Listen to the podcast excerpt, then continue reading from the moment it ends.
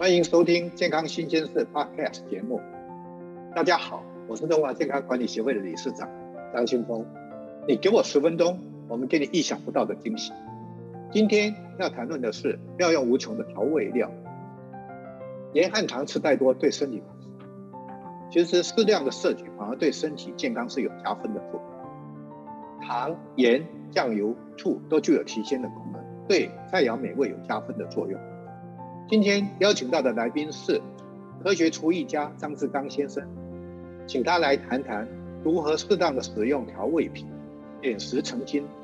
如果能够了解其中的科学原理，将来怎么应用，就叫我们一双巧手。现在让我们一起来欢迎 Gary。大家好，我是张志刚 Gary，很高兴今天上健康新鲜事 Podcast 节目。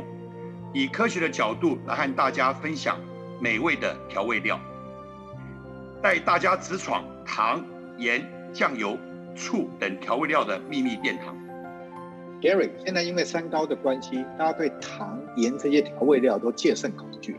其实从营养学的观点，盐和糖是身体需要的养分，只是需要限制摄取量而已。不知道你有怎样的想法？其实。关键不在于少吃油或少吃盐。医生常会建议老年人或胖子的饮食要少油少盐。但是在饮食中，如果因为刻意减油和减盐的摄取，造成长时间摄取不足，身体是会出问题的。以高血压患者来看，高血压造成的原因除了压力外，是吃太多盐，还是水喝太少呢？无论是油或盐，都是身体必需的养分，因此都需要适当的摄取。我们都知道很多食物都用盐、用糖来腌制，为什么要使用它们呢？这中间到底又包含了什么样的科学原理呢？我想先和大家聊聊什么是渗透压。含水比较多的溶液，水会穿透细胞膜，移动到相对含水比较少的溶液。这个过程叫做渗透，渗透压就是迫使水分子穿透薄膜的压力。盐和糖通过简单的渗透作用，把食物内部的水分吸出，因此会提高食材的杂食程度，并使盐分子或糖分子进入食物内部。这就是基本的腌制原理。盐水产生的渗透压约为同浓度糖水的十倍，所以有些蜜饯会先用低浓度盐水来使食材初步脱水，再换高浓度糖水使食材最终脱水，成为甜带微咸的蜜饯。大部分的菌种无法在十 percent 盐水中繁殖，但是乳酸菌是 OK 的，所以。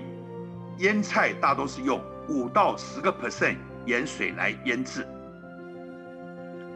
盐和糖可使微生物脱水，减少细菌的活性，增加食物的保鲜期。哦，原来糖和盐可以改变食物的渗透压，进而改变食材的特性。可以不可以跟我们谈谈盐在烹饪中可以扮演怎样的一个角色？盐是百味之王。是味觉的放大器，可以增加味蕾的灵敏度，强化各种食材的风味。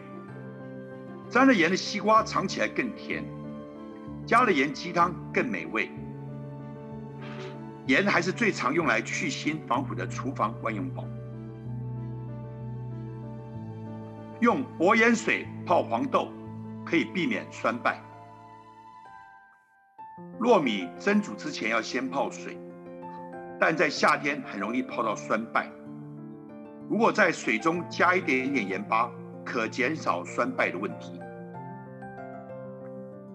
肉类烹煮前先抹盐或浸盐水，盐渗入肉中，提升肉品的保质性，会使肉质多汁不干柴。白斩鸡若是用蒸的，就需先于内外抹上薄薄的盐巴。静置约三十分钟后，待盐渗入再蒸，肉质才会好吃。家禽跟家畜等肉类，还有淡水的水产，鲜味成分约为一个 percent。海里的水产品，鲜味成分为三到五个 percent 左右。鲫鱼等渗透压原理，前者浸泡一个 percent 的薄盐水，后者浸泡三个 percent 左右的薄盐水。时间则以生食材大小来调整，这样可以泡掉组织里的血水，达到去腥的作用，又能减少食材本身鲜味成分的流失。无论是用来保鲜、解冻都好用。而且浸泡过薄盐水的生食材保质性佳，烹调后肉质比较鲜嫩。By the way，一个 percent 的盐水就是一公升水加十公克的盐巴。嗯，原来盐在烹饪的美味中扮演这么重要的角色。我们再来谈谈糖在烹饪中的功能，及应该使用哪一种糖是比较好的。使用成分单纯的砂糖。以最精简的用量，透过科学运用，达到味觉最大的满足，这就是长厨人的功力。常用糖的种类有黑糖、黄砂糖、白砂糖。黑糖是甘蔗汁炒制水分蒸干，保留糖蜜、矿物质、维生素等养分，但也夹带植物的纤维杂质。二砂就是黄砂糖，以去除纤维杂质和部分糖蜜，所以留有些许糖蜜的浅棕色。白砂糖也称一砂，完全去除糖色，干净透明。糖经高温焦糖反应后，会提升香味，减少甜度。而不会造成佳肴的死甜。冰的水果较甜，果糖于低温时也会较甜，高温时则较不甜。所以果糖较适用于冷饮，而较不适用于热饮。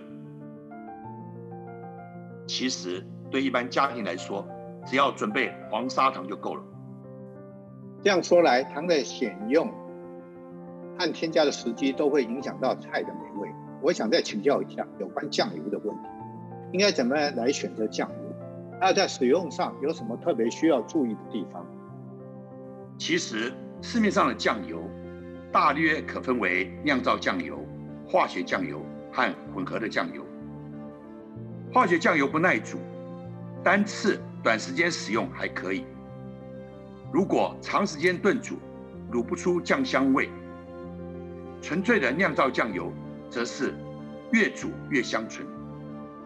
使用台湾黑豆酿造的酱油，没有基改的疑虑，虽然价格比较昂贵，不仅味道比较香，而且相对的也比较安全。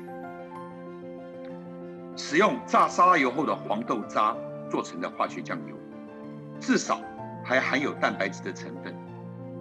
现在还有不含蛋白质的酱油。是用焦糖色素和水解氨基酸混合完成，外食族可要当心喽。加酱油的时机也是一门学问，因为酱油中的蛋白质和淀粉在摄氏一百二十度以上的时候会产生梅纳的焦香味。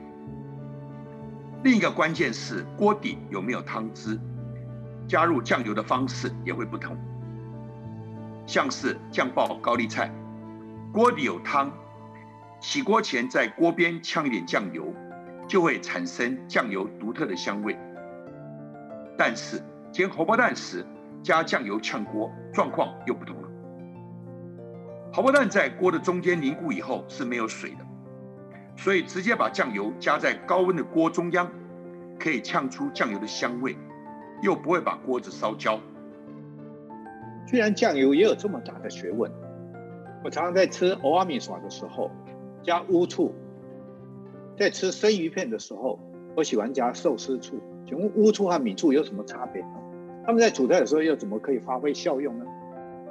醋不仅具有储存生津的调味作用，和盐、糖一样，也可以作为杀青防腐之用。醋在热锅中爆香，还会产生沁人心脾的特殊酸香风味。食用醋也有天然酿造醋和化学醋之分。一般做僵尸大肠用的是化学醋精，并非天然发酵醋。醋精为食用级冰醋酸稀释而成，醋劲十足，但是没有酿造醋的营养。偶尔吃无妨，多吃无益，还可能伤胃。而且务必留意稀释的浓度。醋能发挥杀菌作用，延长食物的保鲜时间。日本寿司醋饭诀窍是趁着米饭刚起锅的时候立刻拌醋，热腾腾的热气会带走醋的水汽，减少米饭的粘糊。Gary，每次跟你聊天真是受益良多。我们常说开门七件事：柴米油盐酱醋茶。上次我们谈到米，就是提到盐酱还有醋加上糖。非常感谢你无私的分享。还有什么特别需要补充的地方吗？想要提醒大家一下，每道菜中新鲜食材是主角，是王道。使用调味料是衬托红花的绿叶，凸显出主角，同时也为整道菜有加分的作用。调味料的功能是提味，不是盖味。调味料加入的时机也是有科学根据的。